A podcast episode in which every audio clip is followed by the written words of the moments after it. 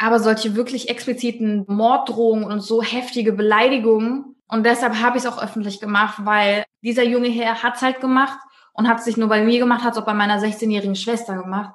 Und wenn sowas passiert, dann gehen echt bei mir alle die Lampen an. Also da habe ich so, so ein wirklich großes Schwesterinstinkt und da ist wirklich für mich vorbei. Willkommen beim Place to Be Podcast. Mein Name ist Nathalie und heute spreche ich mit Dagi B. Wir wünschen euch ein geiles Reden.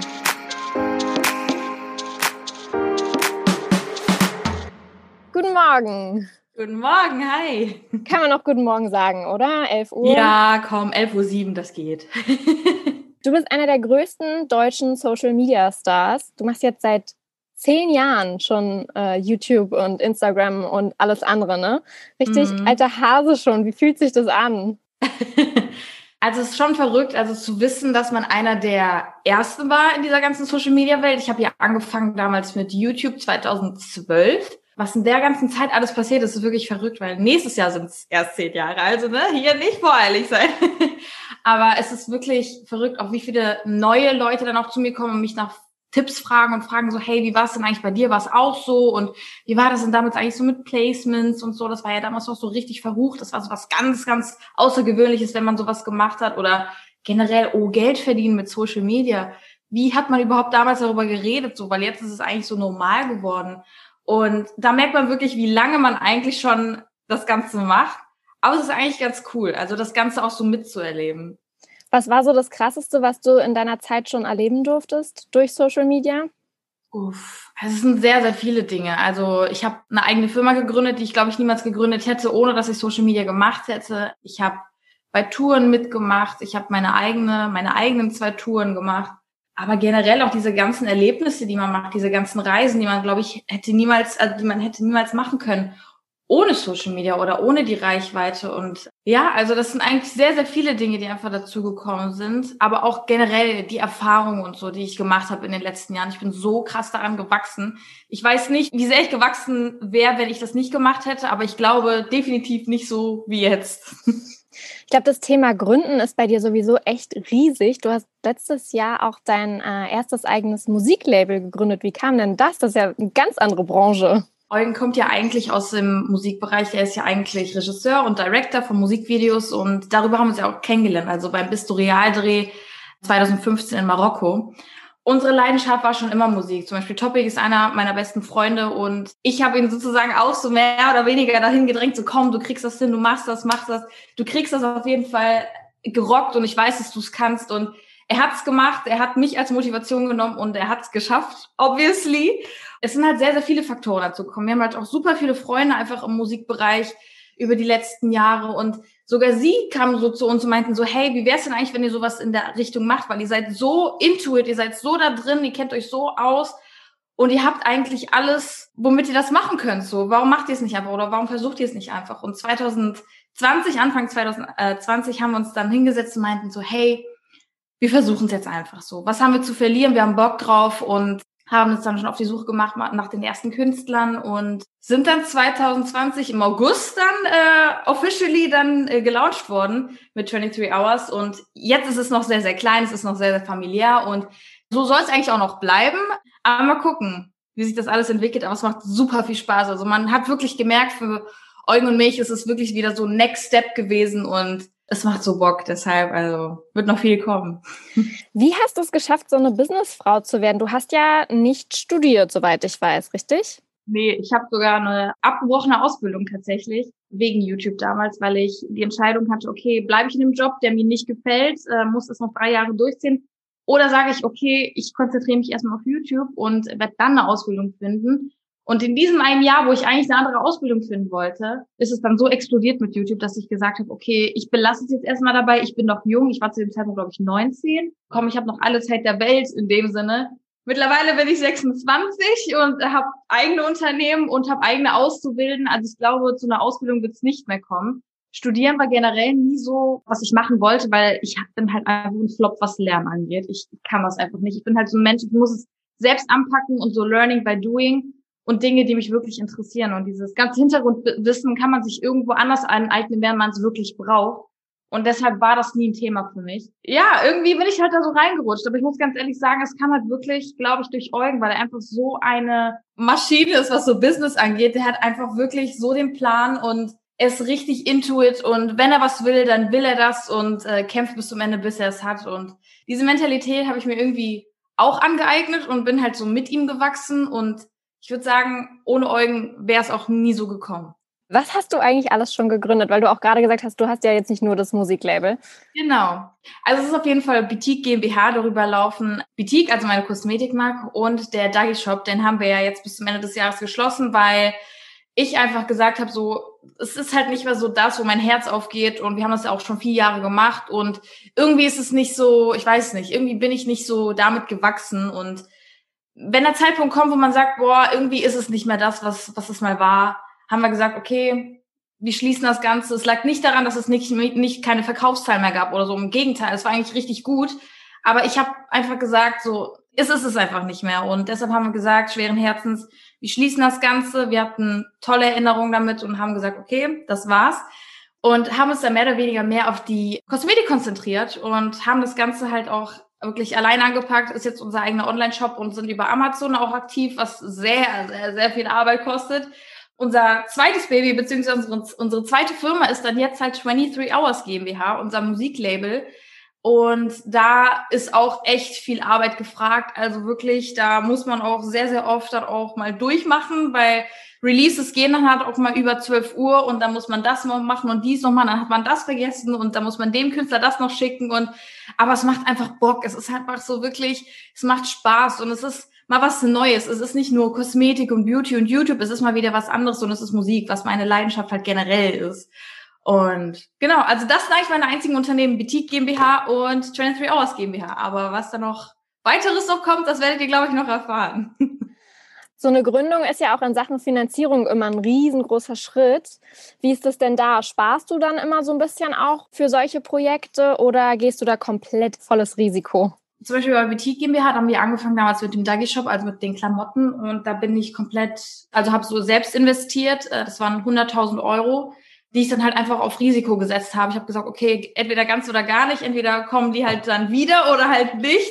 Zum Glück hat's echt gut geklappt und ich habe dadurch keinen Verlust erzielt. Und bei Boutique war es eigentlich ähnlich. Also wir haben die Produkte halt auch äh, über DM ja erstmal vertrieben und waren dann halt teils, teils mit im West und Jetzt ohne DM beziehungsweise ohne Einzelhandelspartner machen wir es halt alles komplett alleine. Also komplett selber invest durch den Umsatz und den Gewinn halt, den wir halt durch andere Produkte erzielt haben, neue Produkte dann herstellen und dann geht das die ganze Zeit so weiter.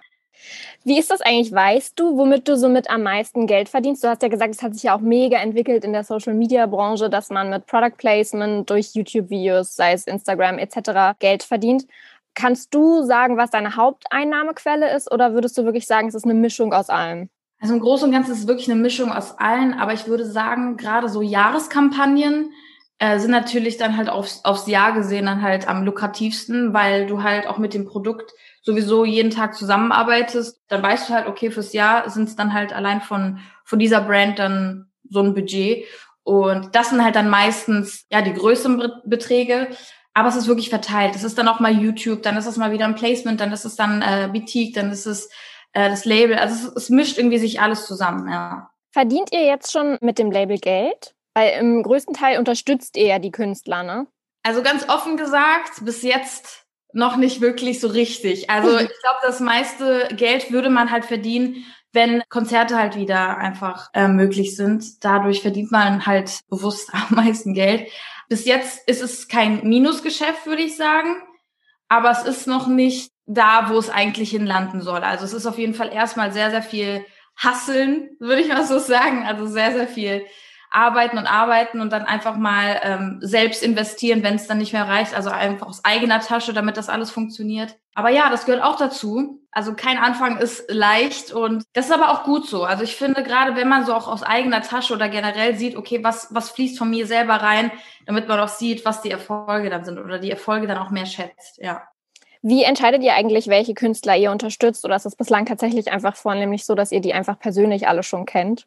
Nee, tatsächlich kennen wir die nicht alle persönlich, aber wir haben jetzt vier Künstler. Wir hatten 23 Hours eigentlich schon 2017, aber halt nicht als richtiges Label und haben es halt aber darüber vertrieben und äh, war dann aber über zum Beispiel Recordjet, also das ist ja so eine Plattform, wo man äh, seine Musik einreichen kann und äh, ist halt ein Vertrieb, aber halt kein Major zum Beispiel. Also da kriegt man keinen Vorschuss und so weiter, aber kriegt trotzdem Geld ausgezahlt, wenn es halt ähm, Geld einspielt. Genau. Und 2017 haben wir schon Georgie Keller kennengelernt. Das ist zum Beispiel ein Londoner Singer-Songwriter, super talentiert, haben ihn damals halt schon kennengelernt und haben auch so seinen Werdegang so miterlebt und haben aber gemerkt in den drei, vier Jahren, wo, ihn, wo wir ihn jetzt kannten, dass da nicht wirklich viel passiert ist, obwohl er so viel Talent hatte und haben dann gesagt, okay, eigentlich, why not, lass ihn doch einfach mal fragen. Tatsächlich war es so, dass der Vertrag gerade ausgelaufen ist und dann haben wir gesagt, okay, let's do this, lass uns den Vertrag machen. Was hast du vor? Wo willst du hin? Und haben einen Plan geschmiedet und äh, jetzt ist er zum Beispiel bei uns. Oh, da ist gerade ein Spatz, das sieht gerade sehr süß aus. Das bei äh, dem Schnee? Bei Wahnsinn. dem Schnee, ja. Der war gerade an der Hauswand. Richtig süß. Der sucht eine Ecke, wo er sich verkrümeln kann. Richtig süß. Naja, auf jeden Fall zum Beispiel Dali ist auch ein DJ-Duo sozusagen, ein Produzentenduo, wo äh, die Identität von den beiden auch nicht öffentlich ist und das wird auch nicht öffentlich werden. Und das Ding machen wir auch schon mit den beiden seit 2017. Da kam nämlich auch die erste Single, übrigens auch mit Georgie Keller dann raus, mit unserem ersten Künstler. Also da kannte man sich schon, aber zum Beispiel haben wir noch einen Künstler, der heißt Art. Und den haben wir tatsächlich darüber entdeckt, dass er Eugen eine E-Mail geschickt hat vor einem Jahr. So, hey, mein Kumpel hat ein Musikvideo für mich gedreht, guck dir das mal an, weil er ja so, so Musikvideo verliebt ist, also Eugen. Und er hat sich das angeguckt und meinte so, okay, cooles Video, aber wer ist dieser Rapper? Der ist, der ist gut. und daraufhin sind wir mit ihm in Kontakt gekommen, hat ihn sofort angerufen, haben gequatscht und dann ist es dazu gekommen. Also alles irgendwie unterschiedlich. Ich bin zum Beispiel so ein Fan, ich gucke super gerne auf TikTok einfach so unbekannte Sänger und Sängerinnen, einfach die vielleicht einfach nur vorm Klavier sitzen und einfach was rumträllern. Und ich merke halt sehr, sehr schnell, ob da wirklich viel Talent hintersteckt oder halt einfach nur viel bearbeitet wurde. Das ist halt so mein Ding. Ich liebe es einfach, einfach rumzuscrollen, einfach zu gucken und neue Talente zu finden. Und tatsächlich sind auch sehr, sehr viele auf mein Handy gesprungen, würde ich mal so sagen, und sind auch mit sehr vielen in Kontakt, wo ich wirklich sage, das könnte echt krass werden mit denen. Deshalb seid gespannt. Bist du in dieser neuen Rolle auch schon mal an deine Grenzen irgendwo gestoßen, wo du gesagt hast, ey, keine Ahnung, was wir jetzt machen, was ich machen soll? Dafür habe ich Eugen. Wenn es dazu kommt, dann wirklich muss ich sagen, da ist Eugen da. Wenn ich da irgendwo nicht weiter weiß und sage so, boah, wie, wie mache ich da jetzt weiter und ich verstehe überhaupt gar nicht, was ihr gerade vor mir wollt, dann sage ich einfach hier, tu mal, du kannst das. Ansonsten haben wir noch tausend andere helfende Hände, wo man fragen kann, ob es mein Management ist, ob es mein Steuerberater ist, ob es Freunde sind, die auch irgendwas damit zu tun haben. Also man kommt immer irgendwie zu einer Lösung, auch wenn man nicht alles weiß, ja. Hat sich dein Alltag dadurch irgendwie stark verändert? Auf jeden Fall. Also gerade durch das Musiklabel. Ich muss ganz ehrlich sagen, es ist entspannter als der Dagi Shop bis jetzt. Da wir ja gesagt haben, okay, dann lassen wir das jetzt erstmal. Ja, also über die Zeit hinweg ich merke halt einfach, dass ich sehr, sehr, sehr, sehr viel mehr am Laptop bin und einfach dieses ganze Bürokratische mache und halt äh, Verträge, dies und das und checken und hier und Zahlen und keine Ahnung, was ich halt früher nie so wirklich intensiv gemacht habe. Aber ich finde es nicht schlimm, weil dadurch lerne ich halt auch mehr und bilde mich halt auch weiter und finde ich eigentlich gut. Also es ist eine neue Herausforderung für mich. Aber so mehr Zeit für Freizeit oder so, das, das, nee, das kenne ich in Corona-Zeiten ehrlich gesagt auch nicht. Man kann ja eh nichts machen, also ist auch egal. Bestimmt. Bevor ich jetzt noch mal ein paar privatere Fragen stelle, würde ich ein kurzes Spiel dazwischen schieben. Uh. Und zwar beende den Satz. Das heißt, ich fange einen Satz an und du beendest ihn einfach. Okay. Mein erster Social Media Job war. Okay, das war, glaube ich, 2012. Da habe ich nämlich durch dieses Placement Bibi kennengelernt. Auch eine sehr witzige Story. Und zwar wurde mir eine Tube mit Minzöl und noch irgendwas zugeschickt, was wohl den, das, äh, den Haarwachstum anregen soll. So, ich habe dieses Produkt zugeschickt bekommen, unentgeltlich, also ich habe kein Geld dafür bekommen, aber ich habe halt das Produkt gestellt bekommen, habe dann ein Video dazu hochgeladen. Daraufhin hat Bibi dasselbe Produkt zugeschickt bekommen, hat auch ein Video dazu hochgeladen und ist dadurch auf mich aufmerksam geworden und hat mich dadurch angeschrieben und meinte so, ey, funktioniert dieses Zeug auch nicht bei dir? Und ich so, nein. also es war eigentlich mega witzig, wie wir uns kennengelernt haben. Ich würde sagen, das war so mein erstes Placement in Anführungsstrichen. ähm, weil ich halt Produkte gestellt bekommen habe, ja. Aber es war scheiße. Ich habe es auch, glaube ich, nach drei, vier Wochen wieder runtergenommen, weil es einfach nichts gebracht hat. Es hat aber gut gerochen, deshalb. Wenn ich eine Person kennenlerne, achte ich als erstes auf. Auf die Augen. Also wenn ich mir Augen angucke, dann sehe ich sehr, sehr viel, ob die Person fröhlich ist oder traurig ist oder generell, was für eine Intention die Person hat. Also ich bin da sehr, sehr krass drin und ich sage auch zum Beispiel auch immer, wenn ich Freunde sehe und sage, oh, die hat böse Augen, ich glaube, da würde ich ein bisschen aufpassen. Also da habe ich einen sehr, sehr krassen Instinkt und meistens, also nicht immer, aber meistens ist der erste Instinkt auch richtig und deshalb achte ich da immer sehr, sehr stark drauf, ja. Kannst du das auch an Fotos erkennen? Also könnte ich dir ein Foto schicken und du könntest mir sagen, boah, bei der Person pass auf oder nee, die ist, die ist gut? Ja, also nicht immer. Also es kommt immer darauf an, aus welchem Winkel das Foto geschossen wurde, aber eigentlich schon, ja. Hätte meine Mama mich nicht Dagmar genannt, würde ich jetzt so heißen. Saskia. ich würde tatsächlich, ja, ich würde Saskia heißen. Ich habe letztens noch einen TikTok darüber gemacht. Und ich frage mich aber, warum hast du mich nicht Saskia genannt? Weil ich hasse den Namen Dagmar, wirklich. Ich hasse ihn. Ich würde ja eigentlich Dagmara heißen, aber ich habe ja auch schon mal erzählt in einem Video, dass meine Eltern mich Dagmara nennen wollten im deutschen Krankenhaus und die meinten, ja, aber den Namen gibt's halt nicht in Deutschland, deshalb nehmen wir den eingedeutschten Dagmar. So, okay, cool. So mit 26 Dagmar zu heißen, so. Sorry an alle Dagmars da draußen, aber ich für mich persönlich ist halt nicht so mein Favoritenname. Und Dagi ist halt ne mein Spitzname und so wurde ich auch wirklich von Kindesalter genannt, von Familie, Freunden und so weiter. Aber Saskia, ganz ehrlich, Saskia wäre mir lieber. Das ist halt so moderner und neuer und ja. Aber, aber wie wäre der Spitzname von Saskia? Saski? Saski.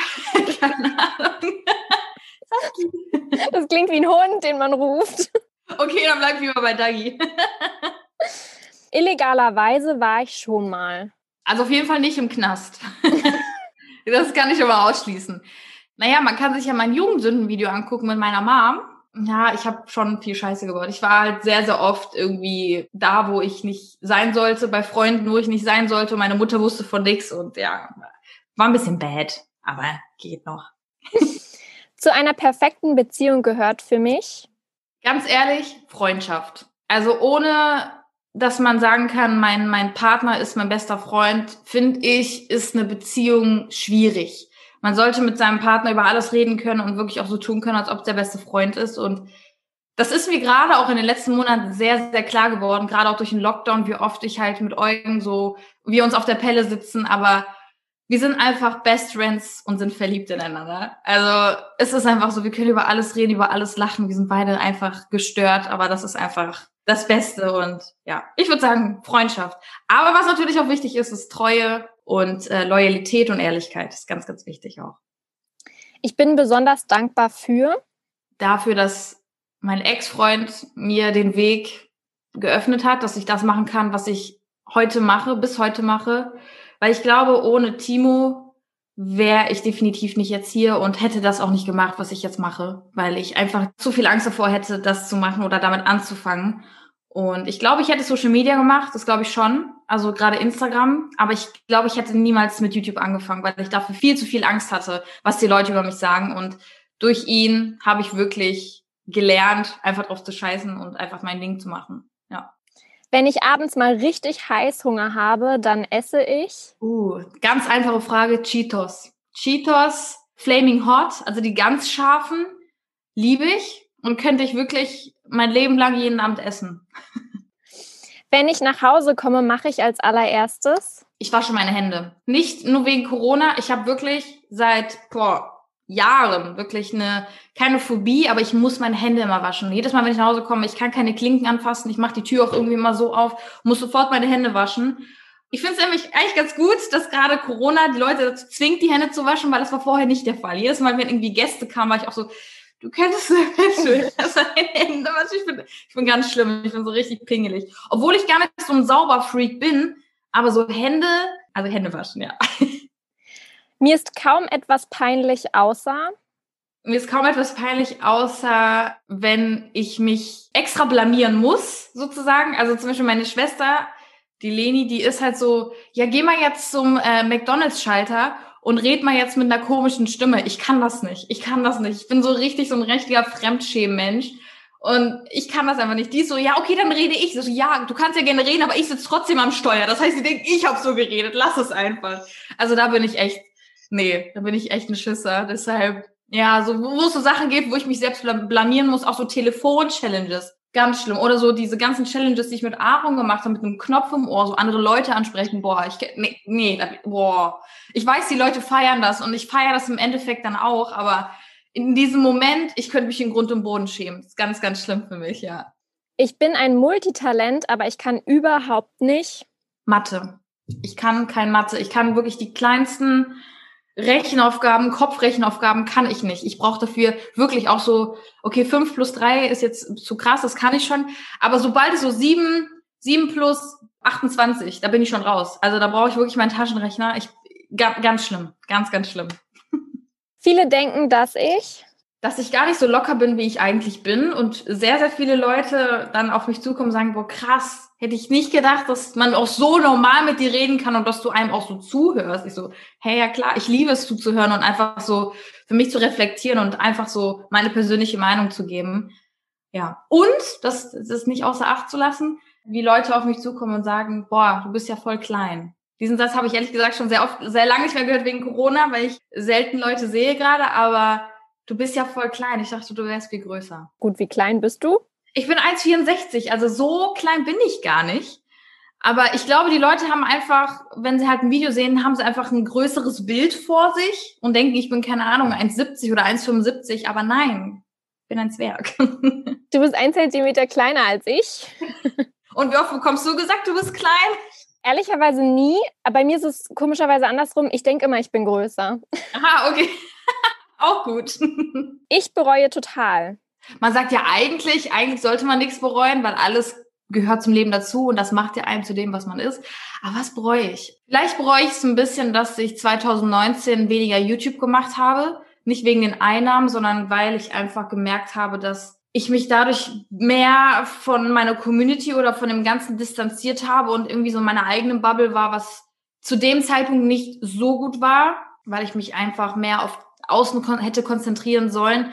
Jetzt ist alles wieder gut, also würde ich gar nicht sagen, aber ich glaube, es wäre besser gewesen, wenn ich einfach die ganze Zeit am Ball geblieben und hätte mir ein bisschen mehr auf die Zähne gebissen und hätte gesagt, komm, du ziehst jetzt durch. Habe ich nicht gemacht, habe aber daraus gelernt und ich sage auch dazu, hätte ich es nicht gemacht, hätte ich jetzt daraus nicht gelernt, so deshalb, ja. Jetzt, wo ich etwas älter bin, weiß ich. Weiß ich, dass man sehr viel Steuern zahlen muss und äh, weiß ich tatsächlich, dass man, wenn man denkt, wenn man 26 ist, dass man erwachsen ist, man ist es nicht. Also man ist es nicht so richtig. Man ist irgendwie immer noch zu 40 Prozent Kind im Kopf. Und das bleibt, glaube ich, auch ewig so. Bei der Erziehung meiner Kinder später ist mir wichtig, dass dass sie in einem harmonischen Zuhause aufwachsen, dass sie nicht immer alles bekommen, was sie wollen, damit sie auch wirklich sehen, dass äh, ihnen nicht alles in den Schoß gelegt werden soll, dass die nett mit Menschen umgehen sollen. Das ist mir das Aller, Allerwichtigste. Ja, ein schönes Zuhause haben und geborgen sind und wieder Happy Family sind. wenn ich mal mit Eugen streite, dann. Uh, wenn wir uns so richtig streiten, dann kann es doch mal lauter werden. Es läuft aber trotzdem harmonisch ab. Also es, nicht harmonisch, aber es, ist, es läuft jetzt nicht irgendwie aus dem Ruder, dass jetzt, keine Ahnung, irgendjemand was durch die Gegend wirft oder so, man motzt sich halt an, man wird halt lauter, man schreit sich eventuell auch an, aber sehr, sehr schnell bekommt irgendeiner von uns Einsicht, das ist halt auch ganz gut, weil es ist eigentlich ganz gut bei uns aufgeteilt. Irgendeiner sagt dann immer, okay, komm, scheiß drauf, egal, und dann lachen wir darüber. Sex ist was sehr, sehr Schönes. Kochen tut meistens tut mir meistens sehr, sehr gut. Und ich liebe Kochen. Und Kochen ist echt meine Leidenschaft. Und ich liebe Essen. Und ich liebe es immer wieder, Sachen auszuprobieren. Und meine neueste Leidenschaft ist es auch, Rezepte auf Instagram zu posten, die Leute nachmachen. Und das macht mich immer richtig happy. Das ist so schön. Das, das freut mich immer. Um die Wäsche kümmert sich bei uns? Meistens ich. Im Bad braucht am längsten? Äh, ja, ich. Definitiv. Wenn mir langweilig ist, mache ich? Was ist Langeweile, ist die Frage. Also ich hatte schon sehr, sehr lange keine Langeweile mehr, aber ich glaube, wenn mir langweilig ist oder wenn es mal zu einem Zeitpunkt kommt, dann einfach TikTok. TikTok rumscrollen, weil da vergehen Stunden. Oder schlafen. Schlafen ist auch eine sehr, sehr gute Option. Zurzeit freue ich mich am meisten auf oh, wenn Corona endlich vorbei ist und ich endlich wieder mit meinem Mann zusammen in einem Restaurant sitzen und denken, endlich, endlich. Und mich fertig machen oder in den Club gehen. Einfach dieses unter Menschen sein. Ja, das ist so schön. In der Zukunft will ich unbedingt mal ein Ferienhaus auf Ibiza kaufen. Oh, das ist aber schön. Ja, ich würde so gern. Kommen wir zu den privaten Fragen. Deine Schwester Leni 16 ist sie jetzt. Und vor kurzem ging doch tatsächlich das Gerücht rum, sie hätte dir nachgemacht und sich die Lippen schon aufgespritzt. Wie ist denn das als ältere Schwester, wenn man sowas liest? Ich muss ganz ehrlich sagen, als der erste Promi-Flash-Beitrag kam, habe ich ihn sofort Lena geschickt und meinte, guck mal bitte, was du gerade angestellt hast. Die Leute glauben wirklich, dass du dir die Lippen machen lassen hast. Sie ist halt sehr, sehr ironisch, sehr sarkastisch und sie ist halt sehr offen mit dem, würde halt aber sowas niemals machen. Wir haben eine polnische Mutter, die würde halt direkt zack, zack, zack machen, so nie im Leben, nie, niemals. Und es war halt einfach als Witz gemeint. Und als ich das dann gelesen habe, war so, ey, wie krass schnell man solche Fake News einfach irgendwie in die Welt posaunen kann und auch wenn es nur, keine Ahnung, 10.000 Leute gesehen haben, einer von den 10.000 muss nur einen Screenshot gemacht haben und dann kann es trotzdem um die ganze Welt gehen das war schon krass. Also deshalb habe ich auch gesagt, Jolene, ich glaube, es wäre besser, wenn wir vielleicht ein Video dazu machen, dass du es aufklärst, dass es nicht so ist, weil die Leute werden nie immer deine Instagram sehen und bei äh, YouTube kann man sich das immer wieder anschauen und dann geben wir auch eine Pressemitteilung übers Management raus, dass es nicht stimmt, dass es Fake News sind. Aber ja, jetzt kann man es irgendwie noch ein bisschen belächeln, aber zu dem Zeitpunkt war meine Mama auch sehr, sehr so, ja, okay, scheiße, weil das kam halt auch im Fernsehen. Und das war halt so, meine Mama hat es dann auch noch live gesehen und sie ist komplett so, ey, was geht gerade ab? So, als ob die das jetzt wirklich glauben, dass meine 16-jährige Tochter sich die Lippen aufspritzen lassen hat. Und deshalb mussten wir das einfach klarstellen. Jetzt kann man ein bisschen mehr darüber lachen, aber es war zu dem Zeitpunkt schon für meine Mama ein Schock, ja. Gibst du ihr sonst auch irgendwie so Tipps mit, weil du hast ja wirklich viele Erfahrungen gemacht und du kannst ihr ja wahrscheinlich vieles sagen, so hey Lini, das macht das niemals. Ja, gerade Ironie und Sarkasmus verstehen halt so 90 Prozent gefühlt der Leute auf Social Media einfach nicht. Das ist mir schon sehr bewusst geworden, sehr, sehr früh, weil ich halt auch so ein Mensch bin und sehr, ja, halt ironisch und sarkastisch bin, aber die Leute verstehen es einfach nicht. Die verstehen den Unterschied zwischen Ernst und Ironie einfach nicht. Und das habe ich jetzt gerade jetzt auch nochmal verklickert, so versuch vielleicht ein bisschen, wenn du es machst, versuch's danach aufzuklären, weil die Leute checken es einfach nicht. Und da kannst du auch nichts gegen machen das ist eine Charaktereigenschaft, die halt viele nicht haben und dann ist es halt einfach so. Also das war jetzt zum Beispiel ein Beispiel, aber auch äh, was ich hier halt sehr, sehr früh äh, mitgegeben habe, versuch halt einfach so wenig wie möglich einfach aus deinem privatesten Privatleben irgendwie zu posten. Also wo du wohnst, deine Eltern, dein Schulweg oder was auch immer, weil es gibt auch böse Menschen im Internet und die sind eventuell anonym und man sieht sie nicht, aber sie sind trotzdem da. Deshalb versuch da einfach darauf zu achten und versuch dich einfach klein zu halten und nur das zu filmen, was du auch filmen kannst, wo du weißt, das kann keine Konsequenzen mit sich bringen. Genau. Du musst dich ja selber äh, irgendwie auch ganz schön oft rechtfertigen für, keine Ahnung, dein Make-up oder Beauty-Eingriffe oder deine Figur. War das schon immer so oder kommt das immer so wellenweise? Es kommt tatsächlich wellenweise, aber es war irgendwo auch immer so. Also gerade so Make-up ist halt für viele, gerade Männer, sehr unverständlich, warum Frauen sich ein bisschen mehr schminken, weil ich bin gerade auch geschminkt und ich glaube, wenn ein Mann jetzt einen Außenstehender mich sehen würde, würde auch zu mir sagen, okay, du bist gar nicht geschminkt. Also sie verstehen diesen Unterschied nicht zwischen Augen-Make-up und roten Lippen nicht. Und das ist halt auch Make-up das verstehen die einfach nicht. Und mittlerweile komme ich auch damit klar. Ich nehme es halt auch mittlerweile auch mit Humor. Ich habe auch mal ein Bild hochgeladen vor zwei Wochen, glaube ich, wo ich dann auch gesagt habe, so ich lasse mich jetzt von den negativen Kommentaren zu meinem Make-up berieseln, weil es jedes Mal dasselbe kommt und so, oh mein Gott, bist du im Farbeimer gefallen, oh mein Gott, fünf Kilo Make-up drauf und keine Ahnung. Und dann antworte ich halt auch mit dem Kommentar so, ja, mein Gesicht fällt doch immer auf den Boden, wenn ich laufe, weil er so schwer ist. Also du kannst es halt nur mit Humor nehmen. Das sind halt einfach so Kommentare da rein, da raus und die meisten feiern es so. Und deshalb mache ich es auch eigentlich eher für mich als für andere. Deshalb, also die Kommentare kommen immer wieder. Da kann man auch nichts gegen machen, das wird auch niemals aufhören. Deshalb muss man einfach damit klarkommen. Fühlst du dich aber trotzdem auch manchmal irgendwie unter Druck gesetzt? Jein, also unter Druck gesetzt in dem Sinne, dass ich halt ein gutes Vorbild sein soll, muss und eigentlich auch bin, weil ich eine große Reichweite habe, was ich auch schon sehr, sehr früh verstanden habe. Ähm, aber das ist mittlerweile kein Druck mehr geworden, weil ich einfach weiß, was in die Öffentlichkeit gehört und was nicht. Und ich würde niemals irgendwas in die Öffentlichkeit austragen, wo ich weiß, das könnte jetzt eventuell für etwas Kritik oder böse Kritik sorgen. Da passe ich halt schon sehr auf. Gerade auch, ähm, ich habe ein Video mit meiner Mama gemacht, wo ich über meine Jugendsünden geredet habe. Da habe ich ihr meine Jugendsünden gebeichtet. Und eigentlich sehr auf Humor, aber es kamen auch ein paar Kommentare, echt nur sehr, sehr wenige, aber äh, wo die Leute meinten, ist das denn jetzt eine gute Idee, dass du so ein Video machst, wenn du so viele junge Zuschauer hast, die nehmen sich da ein Beispiel dran. Aber ich glaube, ich habe in dem Video sehr klar verdeutlicht, dass Fehler von mir waren und dass das einfach Dinge sind, die ich niemals mehr wiederholen würde, aber die halt einfach zu mir gehören und ich einfach auch zeigen will, ich bin auch nur ein Mensch und ich mache auch Fehler und klar war es irgendwo lustig, aber es war halt auch nicht gut so. Und deshalb, ich glaube, es kommt ganz gut raus in dem Video. Deshalb kann ich diese Kommentare auch teilweise verstehen, teilweise aber auch nicht, ja. Du teilst auf Instagram auch negative Kommentare, die du bekommst. Vor allem letzte Woche war es ja echt super krass. Du bekommst sogar Morddrohungen. Ja. Wie ist das für dich? Also hat man da nicht auch Angst? Auf jeden Fall. Also ich muss ganz ehrlich sagen, 2015 war ja meine ganz krasse Hatewelle und da habe ich wirklich täglich solche Nachrichten bekommen. Ob es in E-Mail-Fach waren oder Instagram-Nachrichten oder YouTube-Kommentare, überall, Facebook zu der Zeit musste ich halt einfach wegblicken und durch, durchziehen und einfach Augen zu und durch. Aber jetzt ist es wirklich zur Seltenheit geworden. Also es kommen sehr viele Hate-Nachrichten, das kommt immer noch, also keine Frage. Also du bist scheiße und du bist hässlich und keine Ahnung, klar, immer noch. Aber solche wirklich expliziten Drohungen und Morddrohungen und so heftige Beleidigungen, sehr, sehr selten. Und deshalb habe ich es auch öffentlich gemacht, weil ich glaube, sehr viele checken oder sehr, sehr viele Leute haben auch gecheckt, was man damit anrichten kann und machen es halt aus diesem Grund nicht mehr. Dieser junge Herr hat es halt gemacht und hat es nicht nur bei mir gemacht, hat es auch bei meiner 16-jährigen Schwester gemacht. Und wenn sowas passiert, dann gehen echt bei mir alle die Lampen an. Also da habe ich so, ein so ein wirklich großes Schwesterinstinkt und da ist wirklich für mich vorbei. Ich habe es wirklich auch nur öffentlich gemacht, weil ich wirklich wissen wollte, ob die Person wirklich existiert ob diese Person nun Troll ist, ob die jemand kennt, ob mir jemand helfen kann, weil natürlich werde ich Anzeige erstatten. Also das ist klar, weil das ist eine Drohung, die darf man nicht außer Acht lassen und wenn man da nichts gegen tut, wird der Typ die ganze Zeit weitermachen und andere Leute terrorisieren.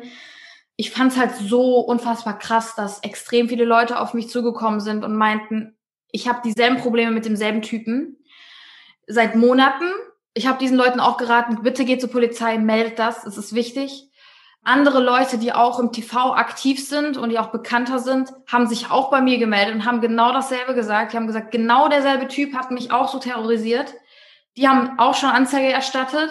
Also dieser Typ hat super viel Dreck am Stecken und es war das einzig Richtige, was ich gemacht habe, weil ich bin eigentlich echt nicht die Person, irgendjemanden zur Schau zu stellen und sozusagen zu demütigen oder irgendwie zu entblößen und zu sagen so, hey, guck mal, was er getan hat. Aber bei so einer Sache, wo man eine Morddrohung rausschickt, kenne ich kein Erbarmen und muss auch ganz ehrlich sagen, da, da tut es mir auch nicht leid über die Nachrichten, die er bekommen hat, weil ich will nicht wissen, wo, wo er zu imstande ist.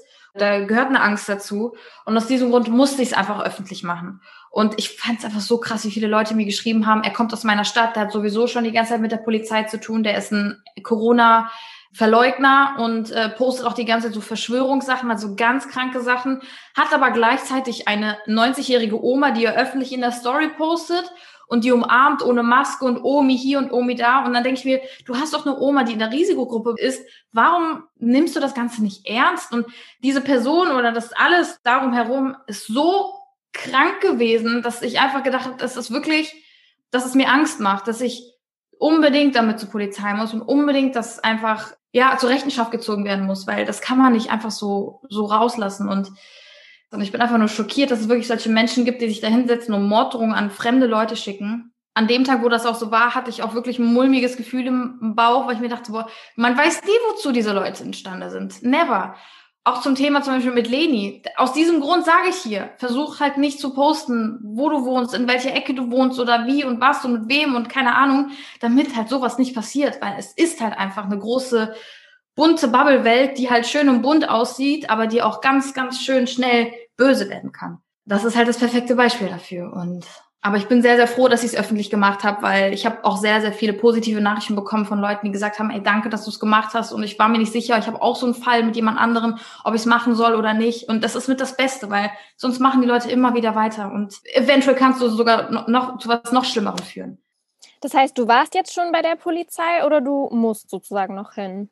Es läuft schon und ich lasse es über einen Anwalt machen, weil ich da auch mit meiner Privatsphäre nicht irgendwie in Verbindung gebracht werden will. Genau. Ist es das erste Mal oder musstest du so tatsächlich so eine Schritte schon mal einleiten? Ich musste einmal schon mal so einen Schritt einleiten, aber nicht wegen Beleidigung oder, oder Morddrohung. Es war auch eine ganz, ganz crazy Story. Ich habe ein Paket zugeschickt bekommen ohne Absender. Wir waren damals noch in einem anderen Büro und hatten Kameras. Und das Paket lag vor unserer Tür an mich adressiert, also stand einfach nur Dagi drauf wir waren so, hä, das kann ja nicht sein. Und wir hatten halt unten äh, auch Leute, die halt sehr, sehr früh angefangen haben zu arbeiten, so um halb sechs oder so. Und die meinten, das Paket stand schon da. Das heißt, in der Nacht irgendwann musste da jemand hingegangen sein und das Paket hingestellt haben. Also ein Mitarbeiter von mir hat das dann halt hochgeho also hochgetragen ins Büro und ich wusste halt nicht, wann das angekommen ist. Und es war halt so suspekt. Es war halt, wie gesagt, ohne, ohne Absender. Und dann meinte er, ja, das lag auch vor der Tür. Und ich so, okay, hab's dann aufgemacht, ohne irgendwelche bösen Hintergedanken. Und da waren so komische Sachen drin. Also so Karten, so Postkarten von Rappern aus Deutschland, von Shakira und dann ganz komische Hieroglyphen draufgeschrieben und so weiter. Dann habe ich das ausgepackt, ausgepackt. Dann war da ein Parfüm dabei, habe weiter ausgepackt und da war ein Laptop drin. Also ein niegelnagelneuer Laptop, ein Apple MacBook, also so teuer. Und ich dachte mir so, was geht denn jetzt ab? Und ich mache das Ding auf und dann steht da als Benutzername mein Name. Und ich versuche irgendwie einen Code, weil da war halt ein Code, ich versuchte irgendwie den Code da zu knacken. Und da kam halt nichts und ich, ich habe es nicht aufbekommen. Und dann habe ich sogar, okay, ich habe ja diese ganzen Karten, vielleicht sind diese Karten das Passwort. Dann habe ich da irgendwie rumprobiert und dann waren tatsächlich diese Karten das Passwort. Und dann war dieser Laptop halt leer. Und da war so ein Ordner und dann war da irgendwie so, das ist deine Zukunft. Und ich habe dann so da drauf geklickt und dann waren halt so, das war so strange, das war so verrückt. Und ich habe da drauf geklickt und da waren da so mega viele alte Lieder von so Rappern und Musikern und so, die aber, alle mit so beschriftet wurden mit so ich und dann heißt das andere bin und dann so, also so mega strange. Und dann musste man, musste dir vorstellen, das war ein Ordner und jedes Mal, wenn man draufgeklickt hat, hat sich ein anderer Ordner geöffnet. Und wenn man alle Ordner geöffnet hatte, war es ein Text, ein lang, also so ein ganzer Text.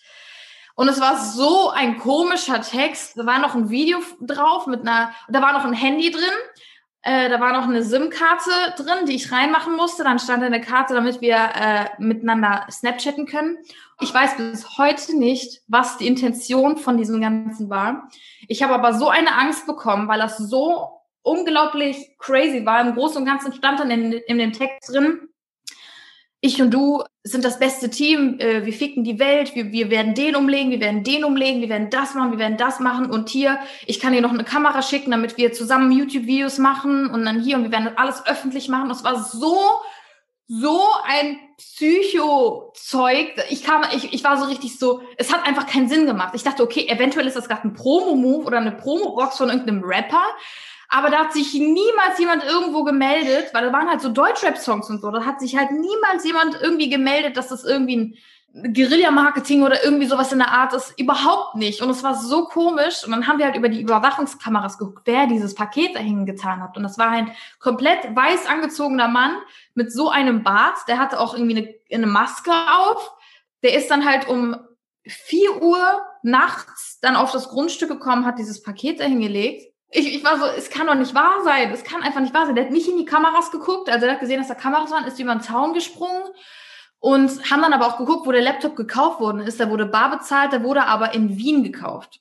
Heißt, dieser Typ ist eventuell aus Wien gekommen, extra um dieses Paket dahin zu legen. Also so, ich kann bis heute wirklich nicht sagen, was da war. Ich bin dann halt auch zur Polizei gegangen, habe das alles angemeldet, habe den Laptop auch abgegeben, diese ganzen Sachen abgegeben. Ich habe gesagt, ich habe keine Ahnung, was hier für Psychospielchen gerade vorgeht, aber ich habe Angst. Ich habe wirklich Angst. Ich weiß nicht, was gerade abgeht. Guckt euch diesen Laptop an, guckt euch diese Ordner an. Ich weiß nicht und tatsächlich muss ich sagen, bis heute habe ich auch keine Post bekommen von der Polizei. Es ist nichts rausgekommen. Wer das war, wie das war, ob es böswillig war, ob es nicht böswillig war, ich weiß es nicht. Ich war auf jeden Fall unglaublich beängstigt, weil ich nicht wusste, was abgeht. Auf jeden Fall wusste dieser Typ, wo, wo mein Büro ist. Und das hat mir schon gereicht. Und, und ich habe damals auch auf Snapchat das alles mit, mitverfolgt und halt auch äh, gesnappt. Ich muss aber sagen, ich habe es danach aufgelöst und habe gesagt, ah, okay, ähm, es war nur ein Paket von einem Fan alles gut, hat sich wieder erledigt, weil ich Angst bekommen habe, weil ich nicht wusste, okay, sieht er das jetzt gerade? Mache ich da jetzt irgendeinen anderen jetzt mit Angst oder keine Ahnung? Ich habe einfach das Ganze ein bisschen verharmlost und voll viele haben mich dann auch gefragt, was war denn jetzt mit diesem Laptop? Ich weiß es selber nicht. Ich weiß es einfach bis heute selber nicht, was es war, wie es dazu gekommen ist, auf jeden Fall war es etwas, was mich sehr beängstigt hat. Ja, und das habe ich halt auch zur Anzeige gebracht, weil ich einfach nicht wusste, was abgeht. Genau. Ist sowas nochmal passiert oder hast du dadurch, dass du dann Adressen etc. gewechselt hast, Glück, dass da jetzt irgendwie nichts nochmal kam?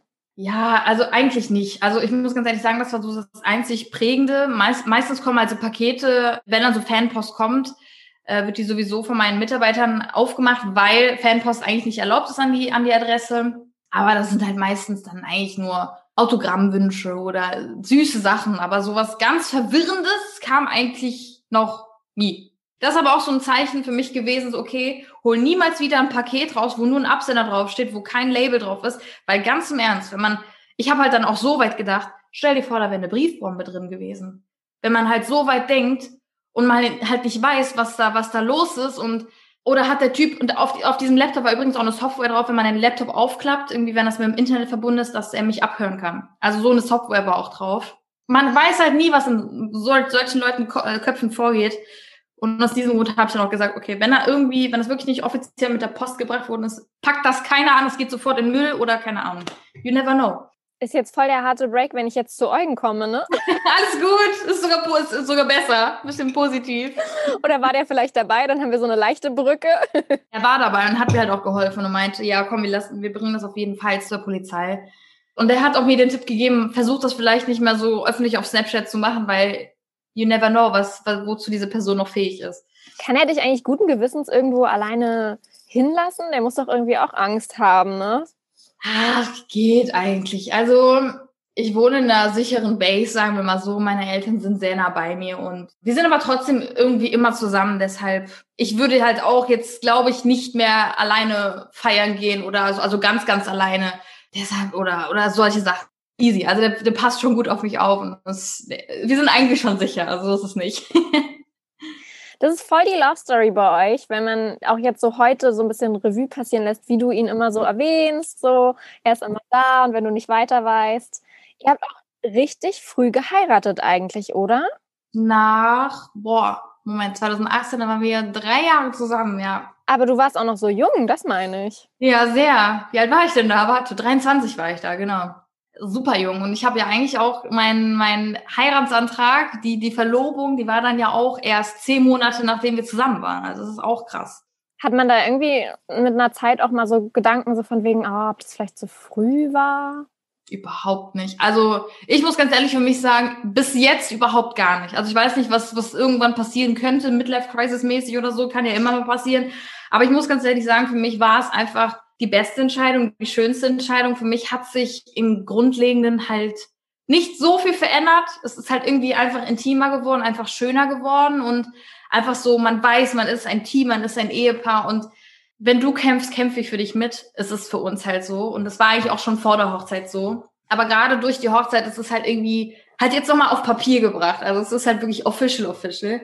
Und ich finde es überhaupt nicht schlimm. Ich weiß auch noch, als wir auf dem Junggesellenabschied waren, da waren wir auf Mallorca und dann kam halt so auf dem Ballermann so die ganzen Typen zu mir, wie du heiratest, du bist doch noch viel zu jung und äh, du hast dein ganzes Leben noch vor dir und bla bla bla. Und ich denke mir so, warum sagen die sowas so? Ich bin doch mega happy mit dem, was es ist und wünscht sich nicht irgendwie jeder jemanden an der Seite, mit dem er alt werden kann, so ne, ich habe halt meine Erfahrung gemacht in den letzten Jahren und ich bin auch vollkommen happy damit und ich bin auch nicht der Meinung, dass ich irgendwas verpassen könnte oder verpasst habe. Deshalb verstehe ich auch solche Kommentare gar nicht, die sagen so, boah, bist du nicht zu jung oder bist du zu jung? Also zu 100 Prozent real überhaupt gar nicht. Also ich bin mega happy mit dem, wie es ist. Wer hat die Hosen bei euch beiden an? Eugen würde sagen, er, glaube ich, aber weil er ein Mann ist. Ich würde aber sagen ich, weil ich habe immer das letzte Wort. Also wenn ich irgendwas nicht will, und das respektiert er auch, das finde ich halt auch so schön. Er ist halt kein Mensch, der sagt so, ja, nö, dann würde ich das auch nicht, sondern er respektiert das auch. Und wenn er wirklich, wirklich zum letzten Punkt irgendwie noch einen Rat braucht, sagt er, okay, du entscheidest. Mein Wort ist ihm sehr, sehr wichtig und deshalb würde ich, würde ich eigentlich sagen, ich. Aber eigentlich wir beide, weil wir beide sehr, sehr stolz sind in dem Sinne. Aber ich würde trotzdem sagen, ich. Du hast vor ein paar Wochen auf Instagram gesagt, du hast noch so ein großes Ziel im Leben und das heißt Kinder kriegen. Ist da schon was in Planung? Corona ist ja voll der Hype aktuell, um schwanger zu werden. Ist der Hype nicht schon länger?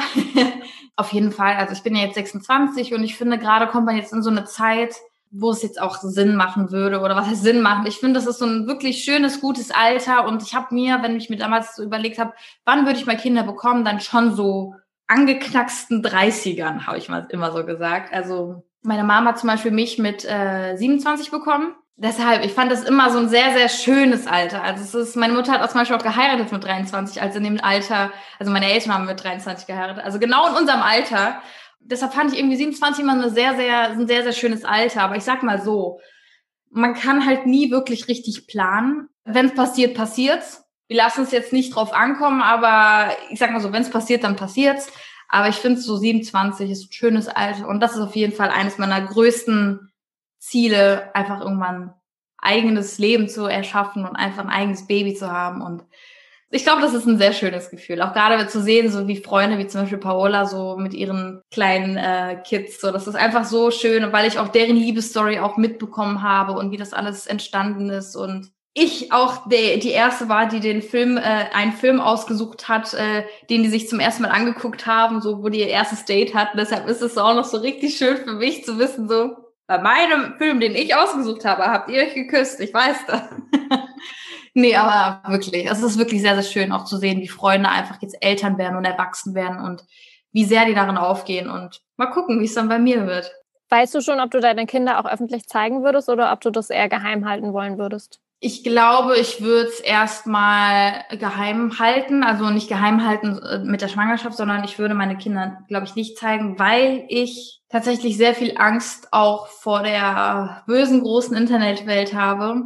Gerade so Pädophilie und so ist halt auch so ein Thema und ich habe mich da auch in der letzten Zeit so viel durchgelesen und es ist wirklich krank, was da abgeht und das ist halt genau das, ne? Also die Leute sind halt einfach unsichtbar, man sieht sie nicht, aber sie sind trotzdem da. Und da habe ich ehrlich gesagt halt sehr, sehr viel Angst. Und wenn ich was posten würde, dann mit sehr, sehr viel Bedacht und definitiv nie irgendwo oder irgendwie, dass es irgendwo sexualisiert werden kann. Natürlich können die Leute sich irgendwas zusammenreimen, was sie wollen, das ist klar, aber ich glaube nicht, dass ich das Gesicht erstmal öffentlich machen würde. Ich finde so wie Bibi es macht oder generell wie Paula und Bibi es machen ganz gut es ist halt so, die Kinder existieren, die Kinder sind da, man sieht sie auch. Man sieht ab und zu mal vielleicht ein Gesicht in der Story, aber halt nicht so plakativ, dieses Gesicht, ein Foto nur von dem Kind oder halb nackt im, im Pool oder keine Ahnung was, weil da wäre ich komplett raus. Diese Herangehensweise finde ich sehr, sehr gut. Also einfach so zu wissen, das sind meine Kids und die sollten meine Kids auch sehen, aber halt jetzt nicht dieses plakative Kamera ins Gesicht und sag mal Hallo oder so. Das würde ich nicht machen, ja. Aber ich, ich glaube, das ist auch dieses Learning by Doing ich werde dann irgendwie gucken, was das Richtige ist. Und dazu muss es dann erstmal kommen. Ne? Ich drücke die Daumen. Ja, danke schön. Viele Kollegen und äh, Freunde, du hast gerade gesagt, Paola nämlich auch, wandern zurzeit echt vermehrt nach Dubai aus. Mhm. Habt ihr mal überlegt, auch sowas zu machen oder sagt ihr, nee, unsere Base ist auf jeden Fall Deutschland?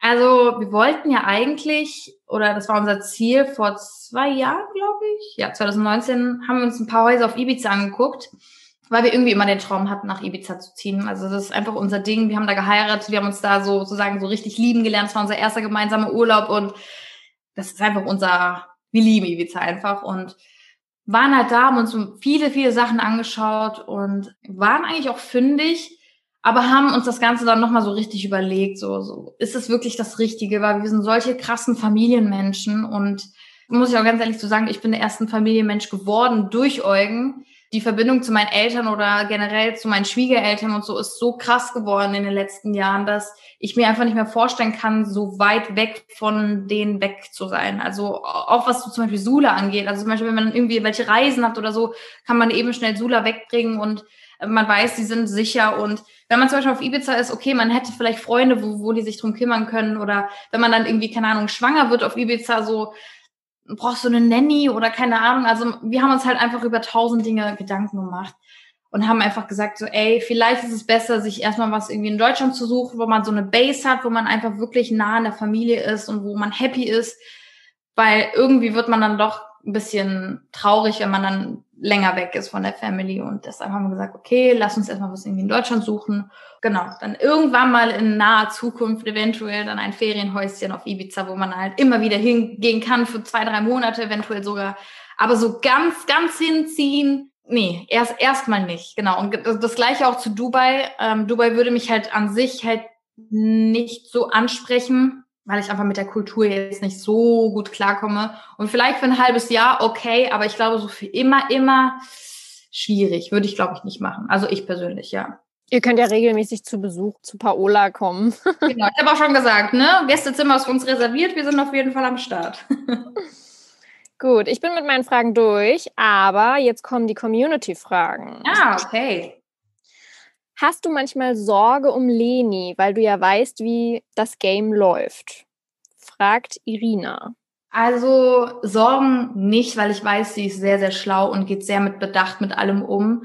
Und ich weiß ganz genau, wenn es etwas ist, was sie bedrückt, gerade was Social Media angeht, habe ich immer ein offenes Ohr und ich bin sozusagen ihre große Schwester im wahrsten Sinne des Wortes. Und äh, sie kann immer zu mir kommen und mich immer voll heulen, wenn was ist und äh, ich gebe ihr Tipps und also Sorgen auf jeden Fall nicht. Und wenn es irgendwie zu viel ist oder wenn ich irgendwie selber sehe, okay, das war jetzt nicht richtig oder keine Ahnung, dann sage ich ihr das auch und sie akzeptiert das und setzt es auch um. Also ist da nicht so, ja, wenn ich nicht jetzt aber doof, dass du das sagst, sondern sie versteht auch, warum ich sage und ich sage es nicht, weil ich sie irgendwie nerven will oder abfacken will oder keine Ahnung, sondern wirklich, weil ich äh, mich um sie sorge. Genau. Möchtest du dich irgendwann fest an ein Haus binden? Sehr, sehr gerne sogar. Das ist eines unserer Ziele und ja, kommt. Möchtest du für immer im Rampenlicht stehen oder möchtest du irgendwann zurücktreten? Boah, das ist eine gute Frage. Ich muss aber ganz ehrlich sagen, vor zehn Jahren, als man mir die Frage gestellt hat, so wie siehst du dich in zehn Jahren, hätte ich jetzt nicht gesagt, ich sehe mich jetzt hier äh, und gebe ein Interview und mache dasselbe immer noch ich achte halt einfach mehr darauf, wie meine mentale Gesundheit ist oder ob ich das zu sehr an mich ranlasse oder ob es mir überhaupt noch Spaß macht. Deshalb, es spricht nichts dagegen, sage ich mal so. Aber ich lasse mich von meinem Herzen leiten und vielleicht ja, vielleicht nein. Vielleicht sieht man dann irgendwann mal Omi B. Vielleicht. Süß. Denkst du, Leni wird auch mal YouTuberin vom Beruf? Lenis Beruf ist natürlich erst eine Schülerin. Sie muss natürlich erstmal ihr Abitur machen und dann kann man weiter gucken. Was ist momentan dein Lieblingsessen? Äh, ich würde sagen tatsächlich die Wodka-Pasta von äh, Gigi Hadid. Die habe ich auch in meinen Instagram-Stories gekocht, nachgekocht und das Rezept auch geteilt. Und so viele haben das nachgemacht. Das ist wirklich krass. Und es ist so lecker. Also wirklich an alle, die gerade zuhören, geht auf mein Instagram, guckt euch Food at Home an in meinen Highlights und macht die Wodka-Pasta nach. Das ist, das ist richtig geil. Ich liebe es. Oh, das ist geil. Celina fragt, welche Schuhe du auf deiner Hochzeit getragen hast. Sie braucht unbedingt Inspiration für ihre. Soll ich die zeigen? Sieht man das dann? Im Podcast sieht man es nicht, aber wir können das gerne posten. Wir machen das extra für Celina. Warte, warte. Ich habe sie auch öfter getragen. Also diese Schuhe, das sind wirklich meine Babys und die sind halt wirklich, die sind echt hart drangenommen. Die hier, die sind komplett mit Steinen besetzt. Die sind voll hoch. Ey, die sind überhaupt nicht hoch. Die sind 8,5 Zentimeter und ich schwöre auf alles, was mir heilig ist, ich hasse eigentlich hohe Schuhe und auf diesen Schuhen habe ich den ganzen Abend rumgesprungen, rumgetanzt. Ich hatte keine Fußschmerzen. Also 8,5 Zentimeter kann ich komplett empfehlen und die sind halt, wie gesagt, mit ganzen Brillis und die sind von Jimmy Choo. Die sind wirklich sehr geil. Auch die, diese, dieses Modell, ich weiß nicht, wie es heißt, aber das ist wirklich sehr, sehr, sehr empfehlenswert und das Geld wert. Und ich habe die auch schon öfter nochmal so getragen. eine der krassesten Sachen, die ein Fan mal gemacht hat, einen Song geschrieben, ein Bild gezeichnet oder oder oder. Könnte man jetzt fast überlegen, ob dieses Paket dazugehört. Dieses Paket, also ob es ein Fan war, das weiß man nicht. Krass war es auf jeden Fall. Ja, also vielleicht eventuell das Paket, aber boah, ich finde halt immer wieder krass, halt wie talentiert halt manche Zuschauer sind, ähm, was so Zeichnen angeht. Ich habe so eine sehr lange Zeit eine sehr krasse Community gehabt, die halt immer wieder Bilder von mir, die ich gepostet habe, einfach nachgezeichnet haben, die so krass waren, dass man die wirklich hätte in der Galerie aufstellen können. So krass waren die. Aber ich glaube, im Großen und Ganzen ist es wirklich einfach diese ganzen kleinen Geschenke, die man irgendwie bekommt, irgendwie auf Fantreffen, diese Bücher irgendwie vom Werdegang und so. Also Sowas. Oder auch Fanpages, auch diese ganzen bearbeiteten Bilder und äh, zusammengeschnipselt und alles. Das ist ja alles extrem viel Arbeit. Esra fragt, wie wirst du von deiner Familie und deinen Freunden genannt? Sagen die auch Dagi? Die sagen tatsächlich alle Dagi, ja. Also viele denken, das ist nur so mein Künstlername, das ist nur so im Internet kursiert, aber ich wurde wirklich von klein auf immer Dagi genannt und deshalb auch Dagi B. Wie ist denn dann eigentlich deine Unterschrift? Unterschreibst du auch alles mit Dagi B oder, Nee, nee, schreibst, nee, nee. da schreibst Ich du auch, ich habe zum Beispiel auch meinen Künstlername nicht auf meinem Personalausweis draufgeschrieben, weil ich will irgendwie nicht mit Dagi B unterschreiben. Deshalb, nö, das mache ich wirklich damit Dagmara Kasakov. Dagi unterschreibe ich nur auf Autogramm. Was denkst du, hättest du nicht ohne Eugen geschafft?